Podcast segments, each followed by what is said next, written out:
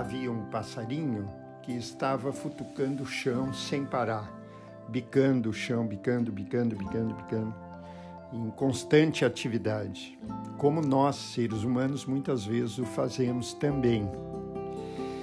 E perto desse passarinho havia uma escada, e no primeiro degrau da escada havia um segundo passarinho que estava imóvel e somente olhava, somente observava o primeiro passarinho inquieto e que não parava.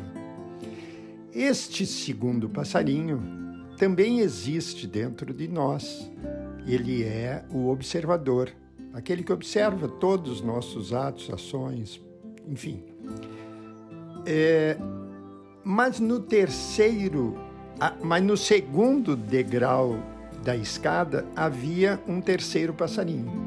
E esse terceiro passarinho, que também existe dentro de cada um de nós, estava imóvel observando o observador e o passarinho em constante atividade. Esse terceiro passarinho pode ser chamado de self, ou eu interno, ou eu mais profundo ou divino, ou aquele que foi, aquele que é e aquele que sempre será.